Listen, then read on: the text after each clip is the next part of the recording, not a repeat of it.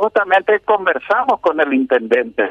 Este, hablamos de educación vial, hablamos de capacitación a futuros conductores y lo ideal, eh, no, no quiero yo comparar, ¿verdad? Pero sí podría poner ejemplo de mis comunidades en donde tres municipios en conjunto están brindando los cursos de conducción, ¿verdad?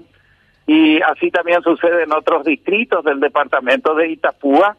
Y acá lo ideal sería que se pongan las pilas todas las autoridades del área metropolitana, ¿verdad? Asunción y sus ciudades vecinas, para que en, al unísono se aplique lo que es la ley de tránsito, la capacitación de conductores, y también tratar de incorporar educación vial en todas las escuelas, ¿verdad? Y en todos los grados. Eso sería lo ideal. Hola, ¿qué tal, don Luis? Carlos Peralta le habla. Y mucho gusto, don Carlos. ¿Cómo anda usted? Eh, bueno, le, aquí estamos. Me llevaron un pequeño torbellino, pero la familia me autorizó a venir, entonces estamos. Bueno, está bien, pero mire, Usted sabe que tanto en la caminera como con la, con la Policía Municipal de Tránsito y de todo el país, la desconfianza es muy grande. Eh, uno ve a los policías de tránsito un viernes y ya dice, mmm, viernes, pues claro, ya llega el fin de semana, pues tiene que hacer su, tiene que hacer su golpe. Eh, eh, entonces hay mucha desconfianza, pero también hay mucha tranza. ¿Cómo lograr, qué es lo que se puede hacer para lograr que desde adentro mismo, desde los propios funcionarios, se evite el deseo de transar, el deseo de hacer negocio, el deseo de, de quedarse con las multas, eh, de arreglar con los infractores? ¿Qué, ¿Qué, es lo que se puede hacer después de tantos años de, de experiencia ya con la caminera? ¿Qué, es, ¿Qué piensa usted que se puede hacer, don Luis? Bueno, en, la caminera habíamos implementado tecnología al respecto, ¿verdad? Con equipos con caja negra, con los cuales se tenía que rendir cuentas. Eh, mi número sigue siendo el mismo al que ustedes me llaman, pueden darlo al aire. Eh, en ese tema de las tranzas, voy a utilizar el mismo término, hay dos extremos, ¿verdad? Entonces, eh, yo he comprobado en la caminera que muchas veces eh, las ofertas en ese aspecto superan a las demandas, pero también el uniformado sabe crear demandas al decir, mira, tu multa es 800 mil guaraníes, ¿verdad? Entonces yo hago un cálculo rápido y me sale más barato con mucho menos y seguir viaje, ¿no es cierto?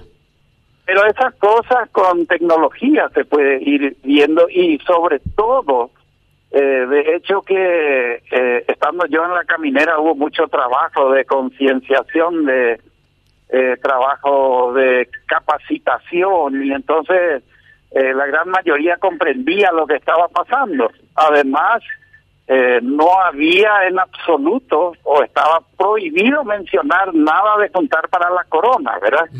Entonces, lógicamente las cosas ahí en ese tiempo estaban más calmadas y vamos a ver qué podemos hacer con estos señores y señoras que están en la Policía Municipal de Tránsito. vamos a tratar de estimular el servicio, hacerles entender que son importantes y vamos a buscar también la manera económica porque los municipios con su autonomía y autarquía tienen esa posibilidad de mejorar un poco económicamente un trabajo que en ciertos aspectos es insalubre, eh, no debería de tener hora de trabajo, pero ellos no son uniformados con, con una disciplina vertical como la caminera, están legalmente asociados, ¿verdad?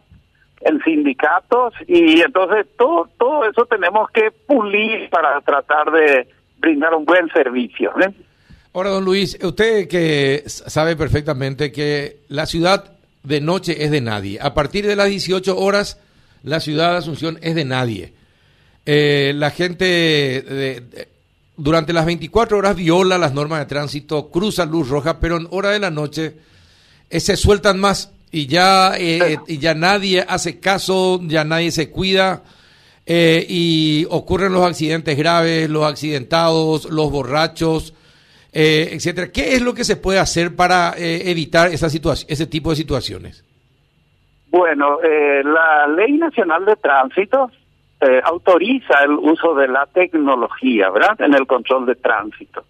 Eh, recordarán que la caminera en su momento todos sus equipos estaban dotados de caja negra y ellos tenían que rendir cuenta de la utilización de equipo.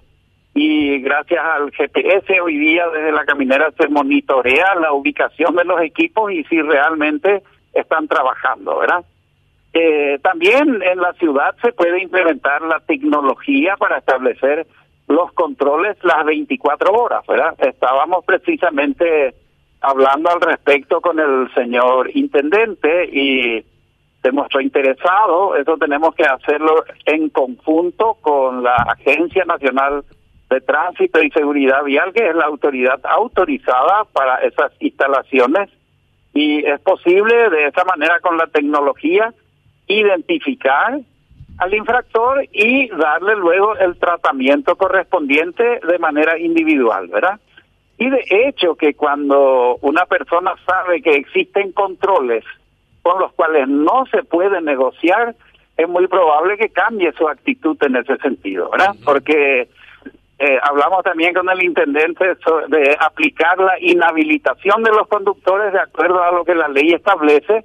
Entonces, este, lastimosamente, y eso es en todos los países del, del mundo, el control en este sentido, usando la tecnología, es lo que también como agregado eh, hizo que la gente fuera un poco más educada en la calle, ¿verdad?